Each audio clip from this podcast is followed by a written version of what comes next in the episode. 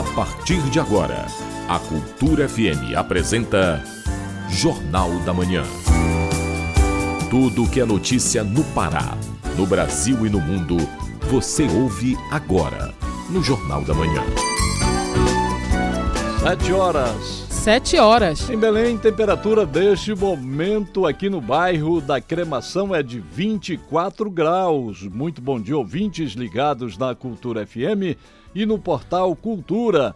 Hoje, segunda-feira, 26 de fevereiro de 2024. Começa agora o Jornal da Manhã com as principais notícias do Pará, do Brasil e do mundo, com a apresentação de José Vieira e Simone Vasconcelos. Participe do Jornal da Manhã pelo WhatsApp 98563 9937. Mande mensagens de áudio e informações do trânsito Repetindo o WhatsApp 985639937. Baixe também o aplicativo da Cultura, rede de comunicação nas lojas virtuais de aplicativos. Nele você acessa TV, rádio, portal Cultura e muito mais. Vamos aos destaques da edição de hoje. Governador Helder Barbalho se manifesta sobre situação no Marajó. Programa Cisternas implementa captação e tratamento de água para consumo humano na reserva Tapajós Arapiuns, no oeste do Pará. Tem também as notícias do esporte. Paysandu empata fora de casa e Remo volta a vencer no Parazão Bampará. Quatro equipes já estão nas quartas de final da competição estadual. E ainda nesta edição: Senado pode definir mudanças no Código Eleitoral. Brasil registra número de casos de Covid e também de mortes provocadas pela doença. E vamos saber também detalhes das escolas de samba que vão participar do Carnaval de Belém. Essas e outras notícias agora, no Jornal da Manhã. Sete horas, um minuto. Sete e um. Jornal da Manhã. Política. Eleições 2024. Simone, o Jornal da Manhã começa com a notícia de que o Senado pode definir mudanças no Código Eleitoral nesta semana. Isso mesmo, Vieira. O tema é prioridade de acordo com os líderes da Casa Parlamentar. O repórter Yuri Hudson, da agência Rádio Web, tem as informações. O relator do novo Código Eleitoral no Senado, Marcelo Castro, vai apresentar duas PECs que tratam sobre o fim da reeleição para cargos do Executivo e a extensão do mandato de quatro para cinco anos. A diferença entre as duas propostas está no tema mais polêmico, que é a coincidência das eleições municipais, estaduais e nacionais. Segundo Castro, esse é o ponto onde há maior divergência entre os senadores. Tenho evoluído ao longo do tempo na questão da coincidência dos mandatos, que sempre eu fui favorável à coincidência dos mandatos, as eleições todas seriam realizadas num dia só, mas tenho sido sensível a muitas observações de que cinco anos poderia ser um tempo muito excessivo, muito longo, sem a sociedade ser consultada. Então, por isso eu estou apresentando duas PECs, porque é o ponto que há mais divergência, é se as eleições devem ser coincidentes ou não. Castro vai apresentar o relatório do novo Código Eleitoral. A matéria já foi aprovada pela Câmara e unifica toda a legislação eleitoral e as resoluções do Tribunal Superior Eleitoral. O meu relatório está praticamente pronto e o presidente Rodrigo Pacheco me pediu que eu pudesse fazer uma explanação na próxima reunião de líderes sobre as modificações que ocorreram na Câmara com o Código Eleitoral as modificações que nós estamos introduzindo agora aqui no Senado, para a gente então levar esse parecer à Comissão de Constituição e Justiça e em seguida levar ao plenário. Outra novidade trazida pelos deputados que está em análise pelos senadores é a exigência do desligamento definitivo do cargo público quatro anos antes das eleições para que juízes, integrantes do Ministério Público Segurança Pública. E uma notícia importante, Simone, é que o governador Helder Barbalho foi às redes sociais para se manifestar sobre supostos crimes de violência e exploração sexual no Marajó. É isso mesmo, Vieira. O chefe do Poder Executivo afirma que o Estado acompanha a realidade da população marajoara. Vamos saber mais detalhes com o repórter Felipe Feitosa. Nas últimas semanas, o Marajó foi destaque por conta de um suposto índice elevado de casos de violência sexual, principalmente envolvendo crianças e adolescentes. Diversos vídeos sobre o tema estiveram nas redes sociais. O governador do estado, Helder Barbalho, também foi ao ambiente digital, onde se manifestou sobre a questão e disse que o estado toma medidas efetivas para combater esse tipo de crime. Nós criamos uma delegacia especial que apura os casos e encaminha para o acolhimento psicossocial crianças e também os adolescentes. Dali, seguem para uma rede de proteção. Capacitamos educadores da região para ajudar as comunidades a reconhecer sinais de qualquer tipo de abuso, lidar com os casos, nos ajudar a mapear, denunciar e, claro, encontrar culpados. Eu pedi ao governo federal em 2020 olhem bem, em março de 2020, que nós pudéssemos criar a Zona Franca de Bioeconomia do Marajó. Por quê? Porque isso seria uma solução estrutural. Nós isentamos todos os impostos estaduais para incentivar empresas a virem para o Marajó, para gerar empregos, renda. Infelizmente, o governo federal anterior não isentou os impostos federais. E isto sim seria uma solução estrutural para mudar a realidade social da região. Helder Barbalho também afirma que é necessário atuar em diversas frentes para garantir o respeito aos direitos da população marajoara. O chefe do Poder Executivo paraense pede a mobilização de uma frente ampla de poderes para o enfrentamento dos problemas sociais. Porque a mudança dessa triste realidade passa também por criar melhorias de condições de vida para quem mora ali. Isso não acontece só no Marajó. Isso acontece em todas as regiões do Brasil. Volto a dizer, as crianças marajoaras não estão abandonadas. É preciso continuar os esforços em várias frentes. O governo do estado, o governo federal, os governos municipais, esforços de toda a sociedade. Não podemos querer e trabalhar por nada menos do que garantir uma infância saudável e segura para as nossas crianças do Marajó, para as nossas crianças do Pará e para todas as crianças do Brasil. Felipe Feitosa para o Jornal da Manhã. E uma notícia muito boa aí para o meio ambiente, Simone, é que a Operação Curupira completa um ano e chega com excelentes resultados da preservação ambiental. Exatamente, Vieira. Essas ações do sistema de segurança combatem crimes ambientais em diversas regiões do Pará. Vamos acompanhar na reportagem de Marcos Aleixo. Os resultados da Operação Curupira de combate ao desmatamento foram apresentados pelo governador do Pará, Helder Barbalho, em um ano de atividades. O destaque é para a redução de 67% nos alertas de desmatamento em 15 municípios e anunciou novos investimentos para a preservação da Amazônia em meios aos preparativos da COP30. Agora, as ações de preservação da Amazônia terão incremento com o uso de três unidades móveis de fiscalização da Secretaria de Meio Ambiente e Sustentabilidade, SEMAS, equipados com gerador de energia, ar-condicionado, internet, notebooks e frigobar. As unidades móveis reforçam a presença do Estado dos municípios paraenses, com dinamismo e rapidez. O secretário de Segurança Pública, Wallace Machado, fala sobre os resultados. Uma operação que realmente tem repercutido positivamente na redução do desmatamento no estado do Pará. O ponto do Pará tem sido destaque na Amazônia. Ao completar um ano, nós temos que nos reinventar cada vez mais, melhorar ainda mais essa operação. Nós estamos hoje em três bases, São Félix do Xingu, Uruará e Novo Progresso. A tendência é que a gente possa ampliar o número de bases, que a gente possa também melhorar os equipamentos utilizados, veículos próprios para qualquer terreno que a gente possa enfrentar as intempéries do nosso estado. Foram entregues também para uso das equipes de fiscalização da SEMAS 150 GPS, 25 notebooks, 10 drones, 70 tablets, 40 impressoras e 12 rádios transmissores. Com os equipamentos entregues, a aplicação dos autos de infração será 100% digital. A aplicação desses autos poderá ser realizada on e offline.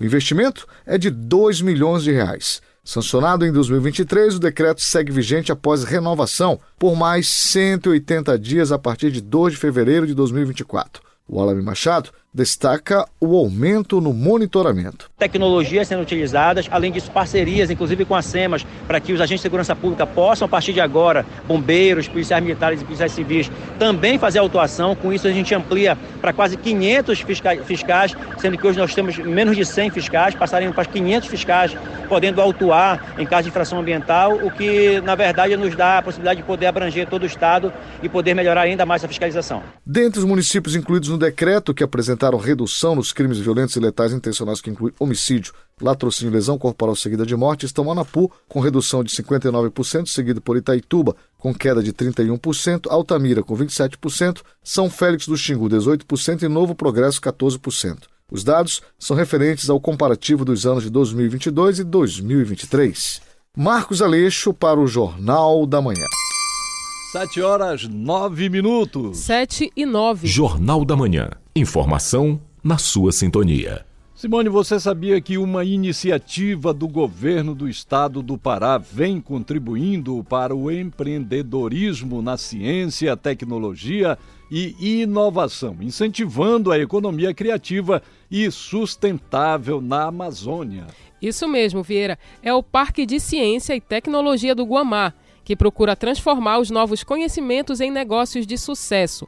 Vamos saber mais detalhes na reportagem de Cláudio Lobato. O Parque de Ciência e Tecnologia Guamá, PCT Guamá, ele foi criado em 2010 como uma iniciativa coordenada pelo governo do estado do Pará em parceria com a Universidade Federal do Pará e a Universidade Federal Rural da Amazônia. Um parque de ciência e tecnologia como o nosso, também conhecido como Parque Tecnológico, é um ambiente onde concentra toda a ideia da conexão de governo, instituições de ciência e tecnologia e empresas voltadas a desenvolvimento de empresas, apoio ao empreendedorismo e facilidade de, da inovação chegar ao mercado. O Rodrigo Kittes é o diretor-presidente da Fundação de Ciência, Tecnologia, Inovação e Desenvolvimento Sustentável, que administra o Parque de Ciência e Tecnologia do Guamá, com a parceria da Universidade Federal Rural da Amazônia e Universidade Federal do Pará. É uma instituição privada e reconhecida como organização social, responsável pela gestão administrativa, financeira, física e ambiental do PCT Guamá.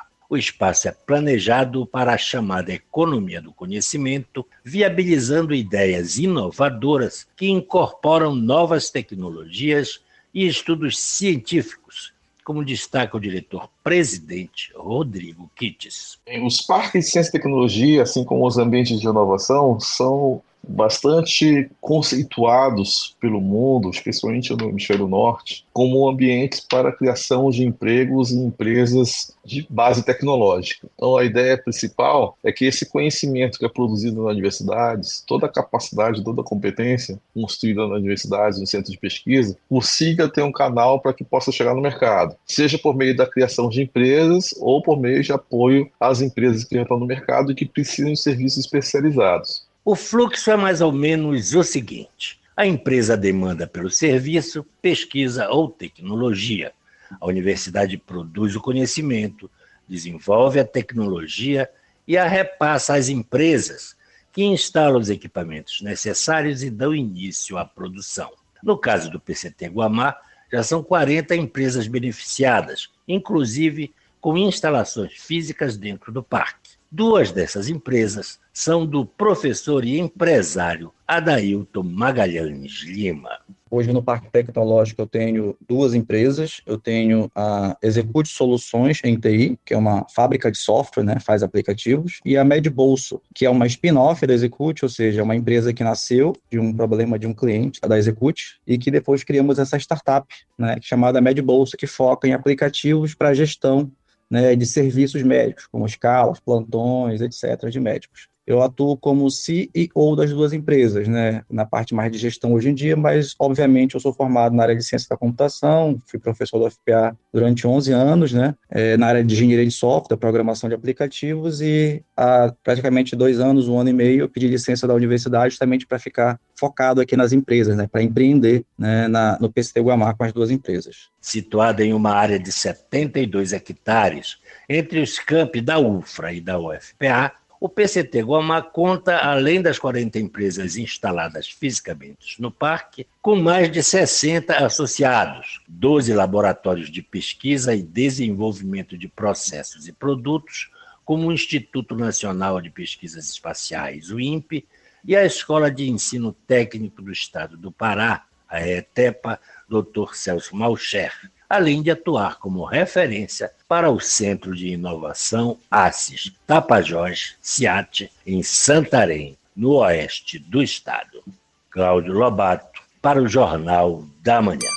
7 horas 14 minutos. 7 e 14. A seguir, no Jornal da Manhã. Município de Jacundá cedia encontro sobre turismo. É daqui a pouco aqui na Cultura FM. A gente volta já. Estamos apresentando Jornal da Manhã.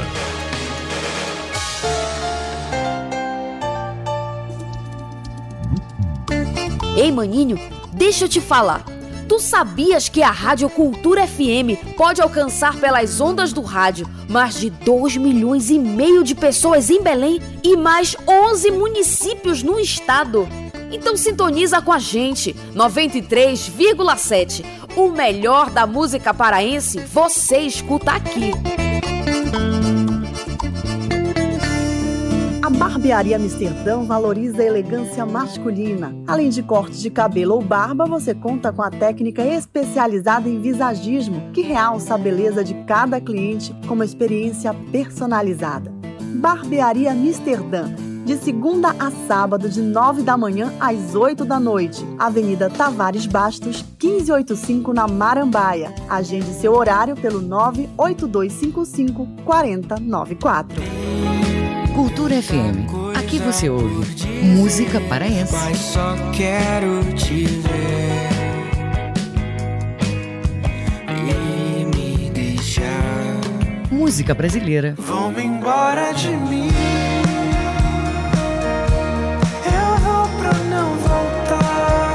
Cultura FM 93,7.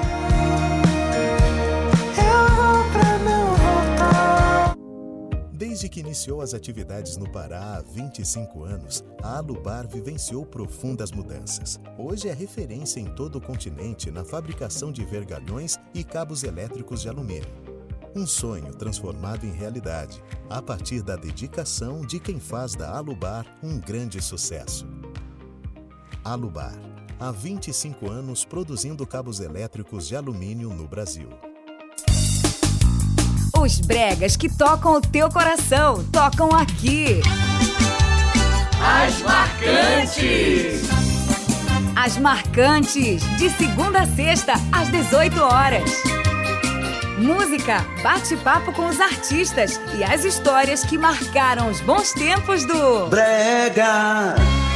E além de tudo, é patrimônio cultural e imaterial do nosso Pará. Amor da minha vida.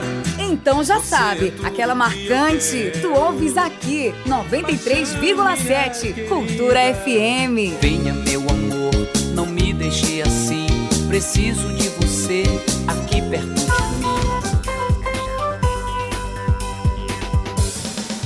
Voltamos a apresentar Jornal da Manhã. Previsão do tempo.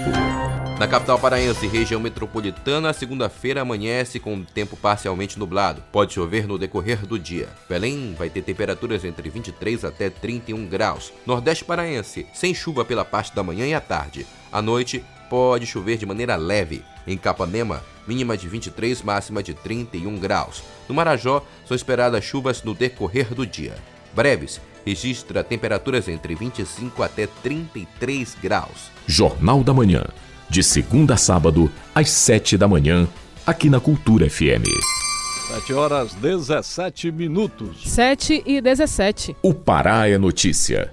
Encontro sobre turismo começa daqui a pouco em Jacundá.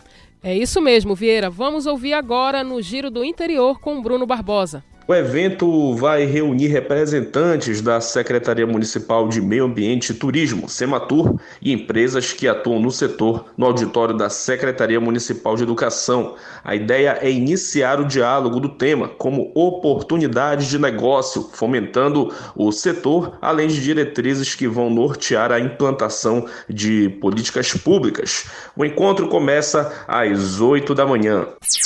No Nordeste paraense, a rodovia Belém-Brasília ficou interditada no sábado pela manhã em Aurora do Pará. Segundo a Polícia Rodoviária Federal, a interdição total aconteceu no quilômetro 263. Ainda segundo o órgão, cerca de 30 pessoas protestaram contra uma decisão judicial que concedeu liberdade a um homem acusado pelo crime de estupro. Foi registrado um congestionamento na via que chegou a quase 20 quilômetros. No sudeste paraense, quem anda pelas ruas da Marabá Pioneira já percebe a novidade. Em cada esquina, placas novas foram colocadas com os nomes das ruas e o CEP para facilitar a vida de moradores, turistas e comerciantes que passam pela área em Marabá. A iniciativa tem a supervisão do Departamento Municipal de Trânsito e Transporte. Bruno Barbosa para o Jornal da Manhã. E agora vamos falar, Simone, de uma iniciativa que atua em comunidades da Amazônia, com o intuito de garantir políticas públicas para essa população. Que notícia maravilhosa, não é, Vera? É o projeto Saúde e Alegria. O repórter Isidoro Calixto vai contar pra gente quais são as ações desenvolvidas aqui no Pará. Vamos ouvir. O PSA, Projeto Saúde e Alegria, é uma iniciativa civil que não visa lucros Desde 1987, atua em comunidades da Amazônia brasileira. O objetivo é promover e apoiar processos participativos de desenvolvimento comunitário integrado e sustentável no aprimoramento das políticas públicas, na qualidade de vida e no exercício da cidadania das populações. Em Santarém, Belterra, Aveiro e Juruti, municípios localizados no oeste do Pará, o PSA atende a cerca de 30 mil moradores de comunidades rurais, quase sempre em condições de vulnerabilidade social. Jussara Salgado, coordenadora do Programa de Infraestrutura Comunitária do PSA, explica sobre o novo edital que contempla a região de Arapiuns. A Amazônia Legal, no qual seu território é composto em grande maioria pelos estados da região norte, vive uma situação muito contraditória no que diz respeito ao saneamento e acesso à água. É a região que possui o maior potencial hídrico né, de água doce do Brasil, mas também é a região que a população possui menor acesso à água potável. E isso reflete um cenário de doenças de veiculação hídrica. Tende a ser grande nessas, nessas, nessas áreas justamente pela falta de acesso à água potável. Dentro do projeto Saúde e Alegria, Somec DH é o gestor do programa Cisternas. As instalações e manutenções são feitas em parceria com órgãos municipais, tais como as prefeituras dos municípios e a SEMAP, a Secretaria Municipal de Aquicultura e Pesca. A implementação dos sistemas de água é feita através de um processo de captação que inclui espaços de formação e informação, contemplando temas voltados ao cuidado. Dona Maria Marlice Costa mora na aldeia São Sebastião, na região do Rio Arapiuns. Ela fala da importância do projeto. Eu fiquei muito feliz quando a equipe chegou lá, né? Chegou a Jussara, o Tiago do CMBio, que olharam e viram a nossa necessidade lá. Nós utilizamos ainda a água do rio. Então, nós sabemos, nós que moramos lá, nós sabemos que aquela água, ela não é mais uma água de qualidade. Por meio de editais para atender aos territórios que se candidatam ao processo, a iniciativa beneficia famílias e grupos comunitários com as seguintes instalações de tecnologias pluviais. Sistema pluvial multiuso autônomo com serviço de acompanhamento familiar para inclusão social e produtiva e sistema pluvial multiuso comunitário. Desde a sua fundação, o PSA tem implementado sistemas de água e saneamento. Entre os anos de 2018 e 2021, foram implementadas 1.239 tecnologias sociais de acesso à água por meio do programa Cisternas. Dessas, 755 previam também a instalação de banheiros. Bruno Costa, secretário municipal de Agricultura e Pesca de Santarém, fala da relevância do projeto Cisternas. Nós sabemos que é uma grande problemática aqui na Amazônia, em Santarém não é diferente, se tratando de saneamento e água potável. Nós nos sentimos muito felizes, enquanto poder público municipal, de ser parceiro neste processo e ficamos realizados de que essas novas tecnologias do programa Cisternas estará chegando de forma efetiva para os nossos comunitários da Resex, Tapajós Arapiões e que esses comunitários, essas famílias terão qualidade de vida com a implantação desse programa tão importante. Celsa Brita, secretária municipal de Trabalho e Assistência Social de Santarém, destaca os benefícios do programa para as populações, especialmente da Resex Tapajós Arapiuns. A gente fica feliz de estar somando forças com todos e trazendo esse importante benefício que é a água potável, né? onde quer que se esteja somando forças para levar o melhor para as nossas comunidades. Joaci Brito, presidente da SOMEC DH, executora do projeto Cisternas em Santarém, fala dos desafios para a implementação dos trabalhos na região. água e saneamento é básico, é um direito humano e o cisterna é feito por nós, somos entidades sem fins lucrativos. É diferente, né? A gente entende esses desafios, a gente entende a, a, a logística difícil, mas a gente trabalha com afinco e prazer. Isidoro Calixto para o Jornal da Manhã. E olha que legal, Secretaria de Estado das Mulheres, Simone, desenvolve programa para qualificação profissional para o mercado de trabalho. Vamos saber mais sobre essa iniciativa que é voltada para as mulheres de todas as regiões do estado. O repórter Marcos Aleixo traz mais detalhes.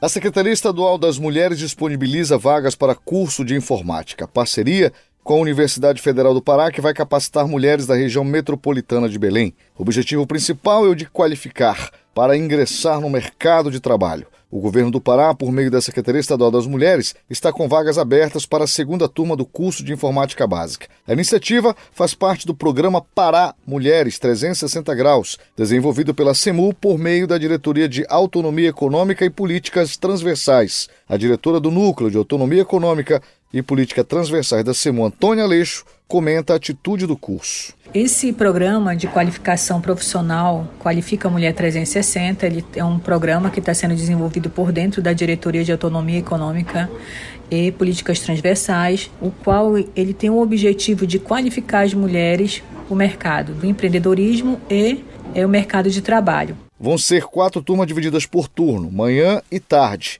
A turma da manhã com aulas realizadas no bloco C, sala CP08, e a turma da tarde ficará no anexo de Engenharia Elétrica. A inscrição é de graça. Quem tiver interesse em participar, basta comparecer na sede da CEMU, na Avenida Governador José Malcher, 2803, de 8 ao meio-dia e de 1 da tarde às 5 da tarde, com a carteira de identidade RG e o CPF em mãos. A iniciativa acolhe mulheres de todo o estado e a capacitação é realizada conforme as necessidades de cada localidade do estado para que sejam traçadas iniciativas adequadas a cada realidade feminina nos 144 municípios do estado. Antônia Aleixo comenta sobre as parcerias. A gente tem várias parcerias que está ocorrendo. Entre esses projetos é o de inclusão digital que nós iniciamos em parceria com a Universidade Federal, pelo Instituto Intec, o qual está sendo qualificado mulheres já iniciou essa semana, mas temos turmas ainda iniciando na próxima semana.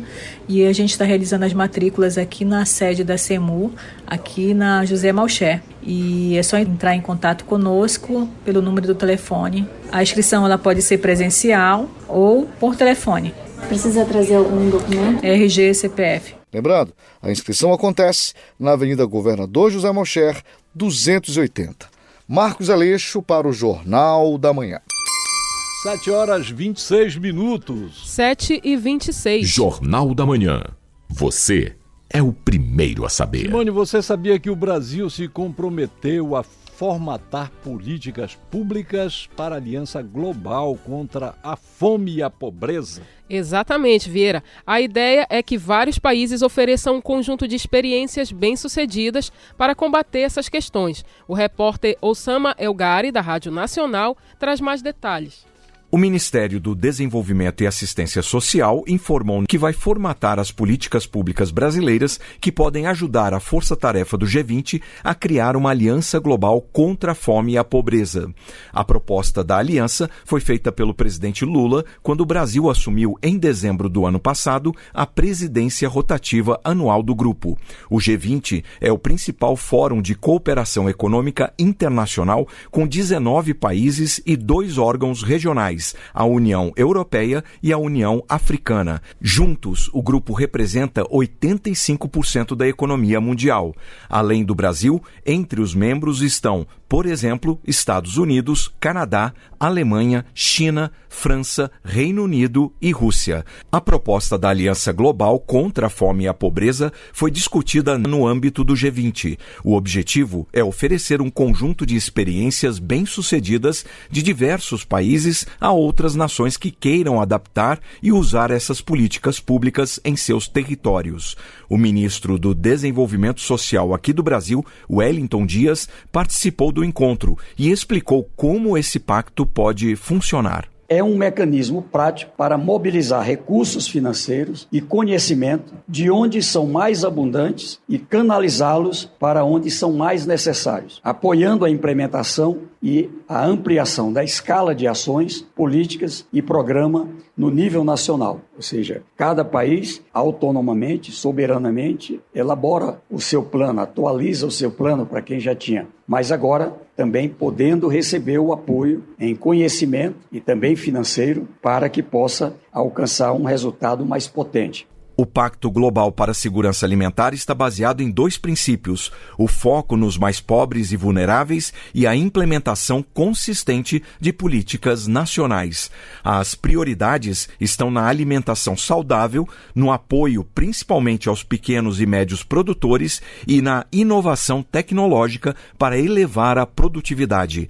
Segundo o Ministério do Desenvolvimento Social, o Brasil pode colaborar com a transferência de conhecimento da Embrapa Embrapa, a Empresa Brasileira de Pesquisa Agropecuária, e da Fiocruz, a Fundação Oswaldo Cruz, além da experiência que o Brasil traz com o Bolsa Família. De acordo com um estudo da FAO, a Organização das Nações Unidas para a Alimentação e Agricultura, divulgado em 2022, o mundo tem 735 milhões de pessoas na situação de fome. Estudos internacionais indicam a necessidade de quase 80 bilhões de dólares por ano para tirar essas pessoas do mapa da fome e reduzir a pobreza mundial até 2030.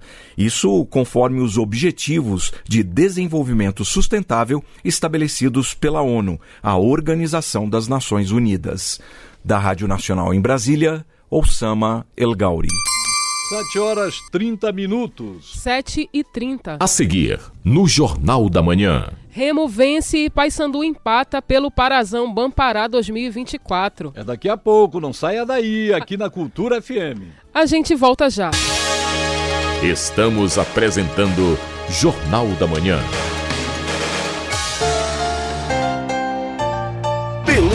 Volta a ser rota de grandes shows internacionais. Dia 17 de março no Espaço Náutico Marine Club, Taria Turunen e Marco Ietala juntos no mesmo palco.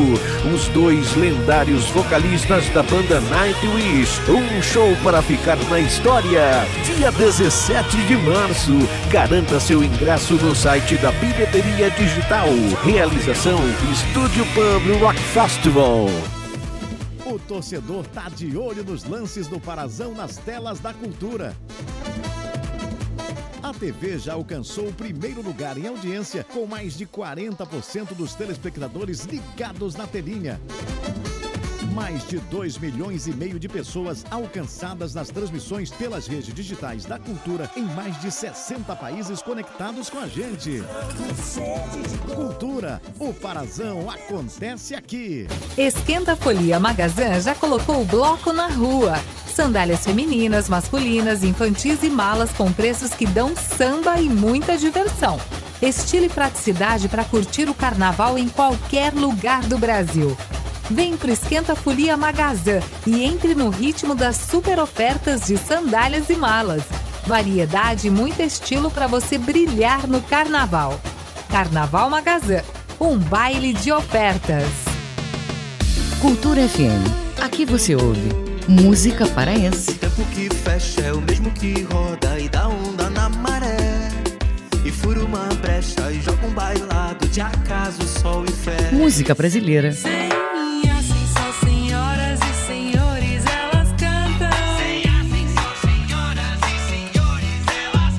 Cultura FM 93,7.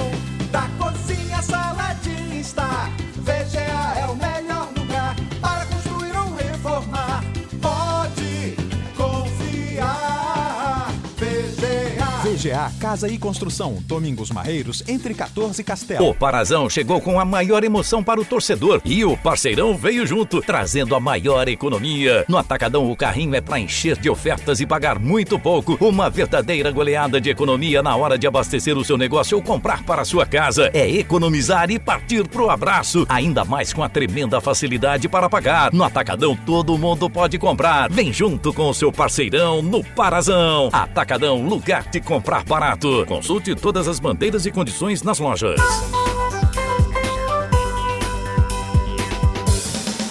Voltamos a apresentar Jornal da Manhã. Tábua de Marés. Em Belém, maré alta às 2 e 10 da tarde, maré baixa às 8 e meia da noite. Salinas, nordeste do estado, vai ter maré seca às 4 da tarde e maré cheia às 9 e 40 da noite. E na ilha de Mosqueiro, a maré está baixa. Ela sobe a 1 e 25 da tarde e vai descer às 7 e meia da noite. Jornal da Manhã. Você é o primeiro a saber. 7 horas 34 minutos. 7 e 34. Esporte. Paysandu empata, Remo vence, quatro equipes já estão nas quartas de final do Parazão Bampará 2024. Essas e outras do esporte com Renan Melo. A sétima rodada do Parazão Bampará movimentou o final de semana. A rodada foi aberta com um duelo entre Canaã e Paysandu no estádio Rosenão em Parauapebas. Já classificado, o Paysandu aproveitou para rodar o elenco, enquanto Canaã entrou em campo querendo fugir da zona de rebaixamento. E quem saiu na frente foi o Paysandu. Aos 29 minutos da primeira etapa, Michel Macedo pegou a sobra na grande área e bateu cruzado. No meio do caminho, o zagueiro Matheus Martins tentou cortar e acabou marcando o gol contra, fazendo o Paysandu 1 a 0. O placar que persistiu no segundo tempo até os acréscimos, quando Zé Paulo, em jogada individual, bateu de fora da área e empatou a partida. Canaã 1, Paysandu também 1. Após o jogo, o técnico Hélio dos Anjos comentou sobre o empate bicolor fora de casa. O resultado de jogo pode até falar que é normal. Agora, a nossa produtividade é, ofensiva, aí não é normal. Você não pode fazer um jogo nas características, no modelo que nós jogamos, você ter 7, 8 chances se você não definir. Teve lances que você teve a oportunidade de fazer os gols em duas jogadas ao mesmo tempo, você não define. Isso já está acontecendo em alguns jogos. Nós corremos esse tipo de risco lá contra o, o Cametá. Tá você tem a predominância territorial, você joga, você afoga o adversário e você não faz. Nós saímos fazendo uma marcação, pressão no lance, roubamos a bola em cima do zagueiro, companheiro do lado, não passa a bola, você não faz o gol. 2 a 0 ali, você matava com o adversário. Segundo tempo, a mesma forma, tudo bem. O goleiro dele tem uma performance positiva, mas nós tivemos chance de fazer melhor. Em Belém, o Remo recebeu o Águia no estádio Bampará Bainão. Sem vencer a três jogos, sendo dois pelo Parazão Bampará e um pela Copa do Brasil, o Leão conseguiu quebrar o jejum frente ao atual campeão estadual. Os gols azulinos só saíram no segundo tempo e foram marcados por Camilo e Henrique. Logo na volta do intervalo, nos primeiros segundos da etapa final de jogo, Camilo aproveitou o rebote do goleiro Axel Lopes após chute de Marco Antônio para fazer Remo 1 a 0. O segundo gol azulino saiu aos 15 minutos. Da entrada da área, o volante Henrique Vigia, cria da base do clube, bateu no canto para fazer Remo 2 a 0 e definir o placar do jogo. Após a partida, Ricardo Catalá ressaltou que gostou do que o time apresentou durante os 90 minutos. A gente fez um primeiro tempo de controle em posição em todos os aspectos, controle físico, técnico, mental, energético. Eh, a gente realmente fez um jogo de imposição e, e, no segundo tempo a gente poderia, se tivesse talvez um pouquinho mais de calma, de lucidez, um pouquinho mais de tranquilidade, ter feito o terceiro e o quarto. Acho que se desenhou para isso. Tivemos agora no final ali duas, três finalizações que um pouquinho mais de, de tranquilidade, talvez mais um tapinha na bola para deixar ela um pouco mais redondinha. A gente conseguiria o quarto gol. Mas como eu te disse, eu estou muito feliz. Acho que Assim, o Henrique ter terminado hoje o jogo sendo eleito aí e ganhando o prêmio de melhor da partida para mim significa muito, porque quando eu disse ano passado que a gente ia fazer um trabalho de consolidar espaço para os jovens da base, acho que hoje assim é um dia emblemático, porque a gente apresenta uma postura realmente muito boa, a melhor da temporada, no que se refere ao contexto geral e um cara da base é eleito melhor da partida com o gol que, vamos dizer assim, sacramentou o jogo, né? Outros quatro jogos fecharam a sétima rodada do Parazão Bampará. No CT Ninho do Japim, em Castanhal, o time da casa não conseguiu sair do 0 a 0 com o São Francisco. Em Belém, no estádio do Souza, a Tuna Luso goleou Santa Rosa pelo placar de 4 a 0. Os gols da Águia do Souza foram marcados por Luquinha, Jonathan Chula e Pedrinho duas vezes. No Parque do Bacurau, o Cametá venceu o Bragantino pelo placar de 1 a 0, com gol marcado por Vinícius. Já na Arena Verde, em Paragominas, o Caeté venceu o Tapajós pelo placar de 2 a 1. Os gols do Caeté foram marcados por Rony Fidelis, já Jaquinha marcou para o Tapajós. Com o encerramento da sétima rodada do Parazão, a classificação da competição ficou da seguinte maneira: o Paysandu segue líder isolado com 17 pontos, a Tuna Luso é a vice-líder com 15 pontos. Em terceiro está o Remo, somando 13 pontos na competição e um jogo a menos. O Caeté assumiu a quarta colocação com a soma de 11 pontos. Papão, Tuna, Leão e Caeté já estão garantidos nas quartas de final da competição. Em seguida, na tabela de classificação estão Cametá e Águia, ambos com 9 pontos. O sétimo colocado é o Santa Rosa, com 8 pontos. E fechando a zona de classificação, em oitavo está o Castanhal com seis pontos. Na nona colocação está o Bragantino com seis pontos. O décimo colocado é o São Francisco, que soma cinco pontos. Abrindo a zona de rebaixamento está o Tapajós com cinco pontos. E o Canaã com quatro pontos é o Lanterna do Parazão Bampará. Com supervisão do jornalista Júnior Cunha, Renan Melo para o Jornal da Manhã.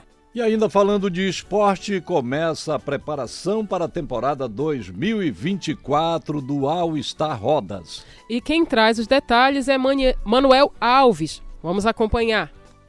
O Clube All Star Rodas já está fechando o segundo mês de treinamentos, de olho nas competições nacionais da nova temporada. A primeira delas, a Supercopa Feminina, de 20 a 25 de maio e para os homens, o Campeonato Brasileiro Sub-23, de 26 de maio a 1 de junho, as duas em Niterói, no Rio de Janeiro. Mas fora das quadras, o técnico Wilson Caju se mostra um tanto quanto apreensivo neste início de temporada. Este ano eu terei sete competições e as passagens estão caras e a gente ainda não tem um aval do nosso patrocinador do Banco da Amazônia se vai renovar ou não vai renovar. Em meio a tudo isso, o Wilson Caju pede o apoio de todos para a sobrevivência do Clube Alstar Rodas. Eu peço a todo mundo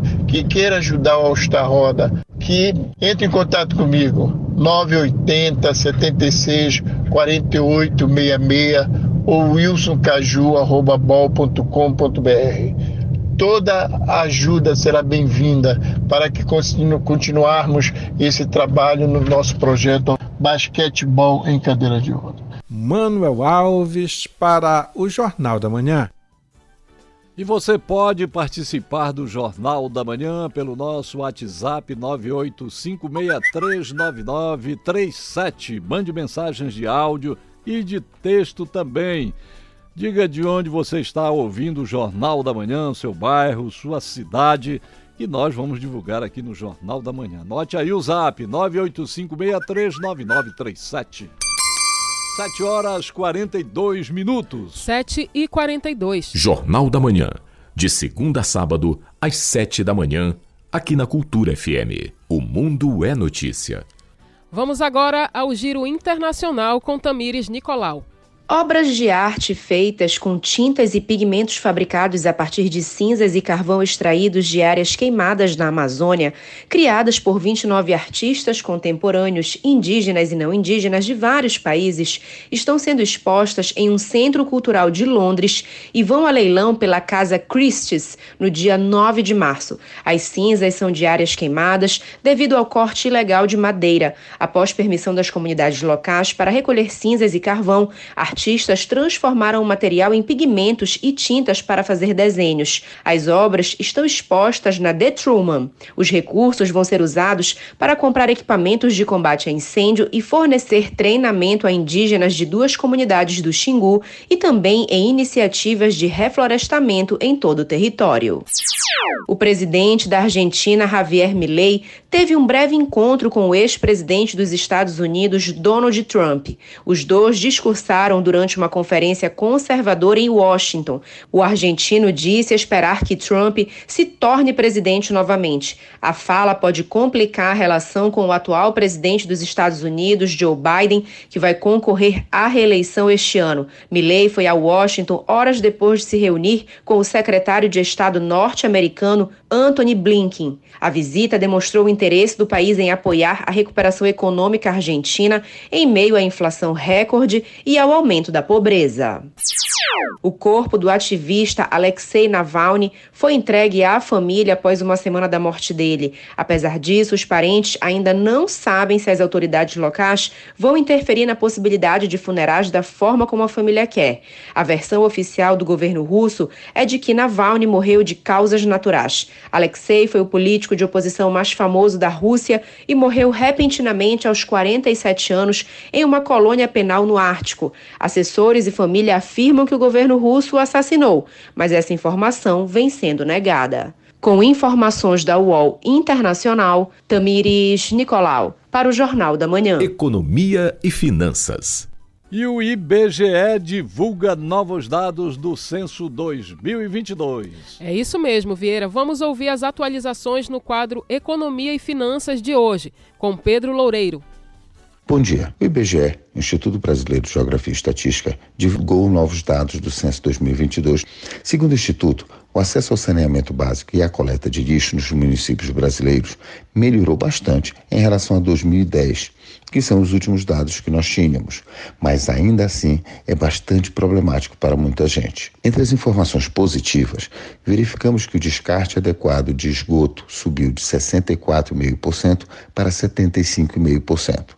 As residências com banheiro exclusivo, ou seja, banheiro não compartilhado, subiu de 64,5% para quase 98%. E a coleta de lixo passou de pouco menos de 86% para quase 91%. Porém, sabemos que, na maioria das cidades brasileiras, a coleta regular, confiável e satisfatória está bem abaixo disso.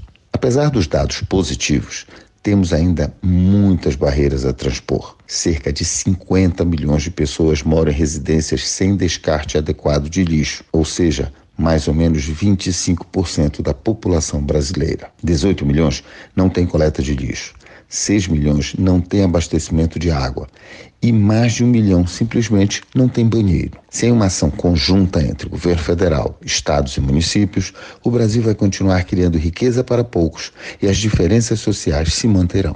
Para quem gosta de música, eu lembro um trecho da composição Esmola, da mineira Skank. Se o país não for para cada um, pode estar certo, não vai ser para nenhum.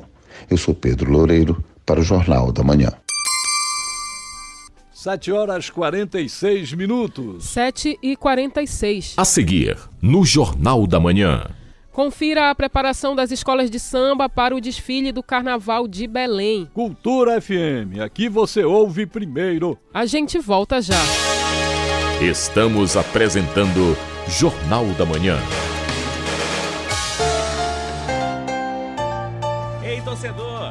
De entrar em campo pela vida. A campanha Doadores Futebol Clube está rolando e precisamos de você para marcar um golaço de solidariedade.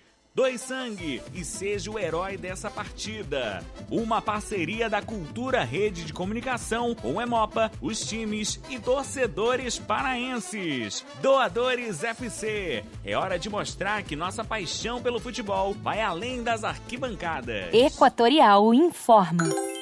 Oiê, aqui é Célia Pinho. E tu sabias que a Equatorial sempre avisa antes que vai faltar energia quando ela tem que fazer a manutenção ou conserto na rede elétrica? O Alexandre Freitas, que é técnico da Equatorial, tá aqui comigo e vai explicar melhor. Então, Célia, para a Equatorial melhorar a energia que chega nas nossas casas, às vezes tem que desligar a energia por um tempinho, para fazer manutenção e melhorias. Ah, e a Equatorial sempre avisa antes quando vai ter, né? Exatamente, Célia. A Equatorial sempre avisa o dia, o horário, no rádio, no site e também nas redes sociais. Equa, firme. Dá para se programar direitinho. A Equatorial avisa que a energia da sua casa melhora. A toda hora, Equatorial. Pelo cliente hoje, pelo futuro todo dia. Quando você se liga na 93,7, tem sempre um programa para lhe interessar, seja de cultura erudita ou musical popular. O jornalismo moderno, com a notícia verdade e a informação. É assim a nossa estação, Cultura FM, a 93,7.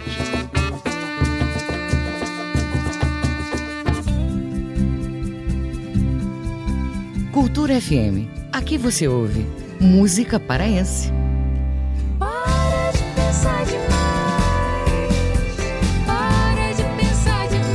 Música brasileira. Oh, o que você está dizendo? Um relicário imenso desse Cultura FM 93,7. Música. Informação, informação, cultura e interatividade. Conexão Cultura. Conexão Conexão Cultura. de segunda a sexta, às 8 da manhã, na 93,7. Cultura FM. A Casa do Artista Paraense.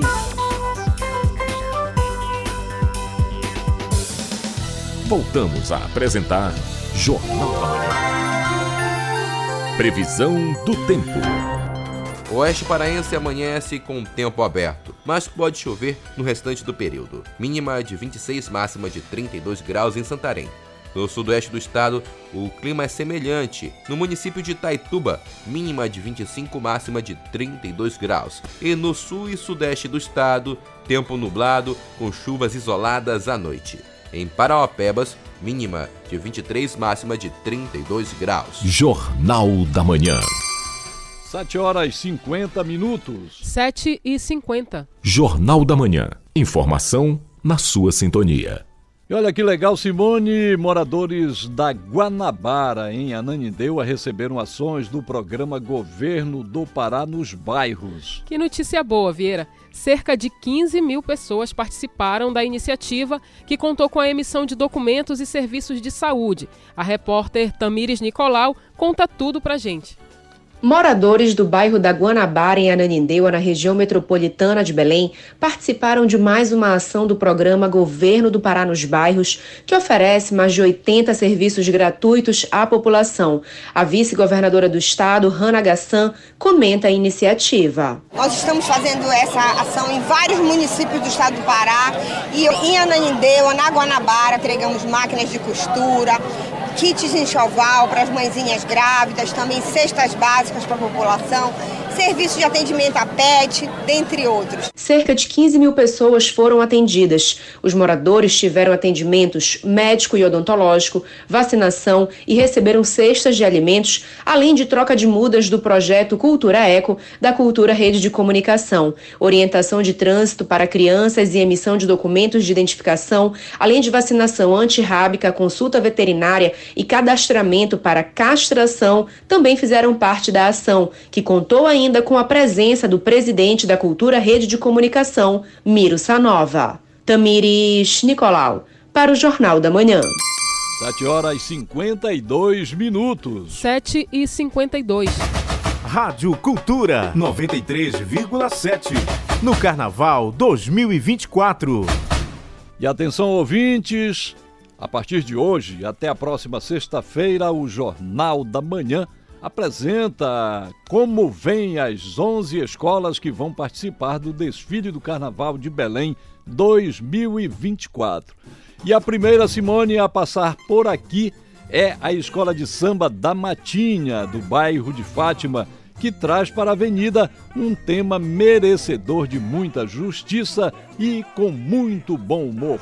Isso mesmo, Vieira. A escola homenageia o juiz Cláudio Rendeiro, eternizado no personagem Epaminondas Gustavo, um cabuquinho muito do atirado. Vamos saber mais na reportagem de Cláudio Lobato. A Matinha é a escola de samba do bairro de Fátima e herdou o nome antigo do bairro que era Matinha. A agremiação traz para a avenida este ano um tema sobre uma das personalidades mais queridas de Belém nos últimos tempos, o Cabuquinho Epaminondas Gustavo, vivido pelo juiz de direito Cláudio Rendeiro. Cláudio morreu em 2021, mas o Epaminondas sobrevive no enredo Epaminondas Gustavo chama o pessoal o caboclo de Odivelas vai passar, como destaca o presidente da agremiação, Rodolfo Trindade. A Escola de Santa Matinha tem como enredo do Carnaval 2024 para uma homenagem ao humorista paraense Epaminonda Gustavo, personagem criada pelo saudoso juiz Cláudio Rendeiro, que é Epaminonda Gustavo chama o pessoal que o caboclo de Odivela vai passar. Não só retrataremos como a vida do homenageado, a criação do personagem, bem como também a rica cultura da cidade de São Caetano de Odivelas. Referência no bairro de Fátima por sua atuação em benefício da comunidade, a escola apresenta um desfile que privilegia justamente os personagens reais da comunidade, reconhecidos em seus destaques, como Janaína Salles. Sou do bairro de Fátima, nascida e criada aqui neste bairro maravilhoso. Minha relação começou com a escola desde muito pequena. Desde meus 5 anos de idade, participo de todos os projetos da igreja. Fui madrinha da bateria do projeto Pandeiro e estou até hoje na escola. A minha relação atualmente com a escola é a diretoria, estou na diretoria como diretora das passistas é, há três anos já. É assim também com outros destaques da escola, rainha e madrinha de bateria, diretor e mestre de bateria, além dos três casais de mestres, salas e porta-bandeiras, porta-estandarte, comissão de frente. Tem também o Pichulé, intérprete oficial e parceiro no samba de autoria de Duda SG, Paulo Beckham, Alexandre Araújo e Cândido Bugarim. Esse desfile não tem assinatura de um só carnavalesco. A comissão de carnaval é o carnavalesco que decidiu mostrar essa história na passarela do samba. Ali, na matina, como se dizia antigamente, tudo é da conta de todos. O intérprete oficial do samba, Pichulé, testemunha a importância e a força dessa comunidade. A importância da escola para o bairro de Fátima é muito grande, até porque é, o bairro de Fátima tem uma comunidade maravilhosa, uma comunidade que é apaixonada pela matinha, uma comunidade é, participativa, uma comunidade que está dentro da escola dia a dia. Então, é, a, a matinha tem uma importância muito grande com a comunidade, como a comunidade tem uma importância muito grande dentro da, da escola de samba Matinha, até porque qualquer agremiação que tem uma comunidade coesa, uma comunidade que está dentro, que participa, nossa senhora, é muito importante, é muito importante mesmo. Tema bom, homenagem justa, com justiça e muito humor. O samba é forte e contagiante, e a comunidade integrada. Não pode ter melhor indício de que esse desfile será muito pai d'égua, como diria o Epaminondas Gustavo. Cláudio Abato para o Jornal da Manhã. Vai passar. Cultura 93,7 no Carnaval 2024. E no bairro de Fátima, a gente vem aqui para o bairro da Cremação, Simone, onde a Associação Carnavalesca Xodó da Nega prepara a apresentação com muita alegria e fé na nossa majestade, o Carnaval. Vamos saber agora, Vieira, como vem a escola que foi a terceira colocada no desfile do ano passado e que tenta conquistar o título inédito nessa temporada. Felipe Feitosa é quem traz mais informações. Vamos ouvir. Alô, é com esse grande abraço no público que a Associação Carnavalesca Xodó da Nega vai começar seu desfile na Aldeia Cabana. A escola, que nasceu da brincadeira da Malhação de Judas, na cremação, traz como tema Nossa Majestade o Carnaval. A porta-bandeira e diretora da escola, Nádia Graciosidade, fala do tema e dá uma breve ideia do que a agremiação vai levar para a avenida. O tema da escola de samba este ano é Nossa Majestade o Carnaval. Nós vamos falar dos carnavais antigos, desde Veneza, Roma até os carnavais atuais de hoje. A nossa escola ela vem composta por 10 alas, mais a bateria, baianas, dois casais de mestre-sala e porta-bandeira. Nós vamos vir com 170 ritmistas, na nossa bateria 20 integrantes da comissão de frente, com mais ala coreografada, com mais um porte-estandarte e três alegorias. A Xodó da Nega está no grupo especial desde 2005. Tem vários títulos nos grupos de acesso, mas nunca foi campeã do primeiro grupo. No ano passado, ficou perto, em terceiro lugar, e esse ano vem com todo gás para tentar o título inédito, com um super samba enredo da ala de compositores nas vozes de Anderson Mendes e Léo do Cavaco. Carnavalesco responsável pelo visual da escola é Marco Alcântara. A bateria Coração Pulsante da Xodó é comandada por mestre Daxon Júnior. Anderson Mendes é o principal intérprete, um veterano do carnaval, com passagem em várias agremiações. Ele fala das expectativas para o desfile. A expectativa para esse ano é que a gente faça um, um excelente carnaval, um bom desfile, é, é bem compacto, né? um desfile emocionante é, e um desfile de, de, de, de qualidade. Até porque hoje a nossa escola vem falando do carnaval, né? É, nossa Majestade o Carnaval. Então é uma responsabilidade muito grande, é uma expectativa muito grande de falar do carnaval, dos antigos carnavais. E o público pode esperar um bom espetáculo. Os desfiles da Xodó da Nega sempre dão o que falar. A escola já apresentou o próprio bairro da cremação, já homenageou a Praça da República e até já falou de outra escola de samba, a X9 Paulistana. Quem sabe se esse ano realiza o sonho, concretizando a expectativa do ano passado, quando a escola levou para a avenida um enredo que falava de esperança. É esperar para ver. Em todo caso, vamos ficar com as vozes dos intérpretes e a super bateria do mestre Daxon. Com reportagem de Cláudio Lobato, Felipe Feitosa, para o Jornal da Manhã. Rádio Cultura 93,7 no Carnaval 2024. 8 horas. 8 horas termina aqui o Jornal da Manhã desta segunda-feira, 26 de fevereiro de 2024 com a apresentação de José Vieira. E Simone Vasconcelos, operador de áudio, Paulo Sérgio Pompeu. Baixe o aplicativo da Cultura Rede de Comunicação nas lojas virtuais de aplicativos. Nele você acessa TV, rádio, portal Cultura e muito mais. Outras notícias você acompanha durante nossa programação. Vem aí o Conexão Cultura. Um excelente início de semana para você. Até amanhã. Um bom dia a todos e até amanhã.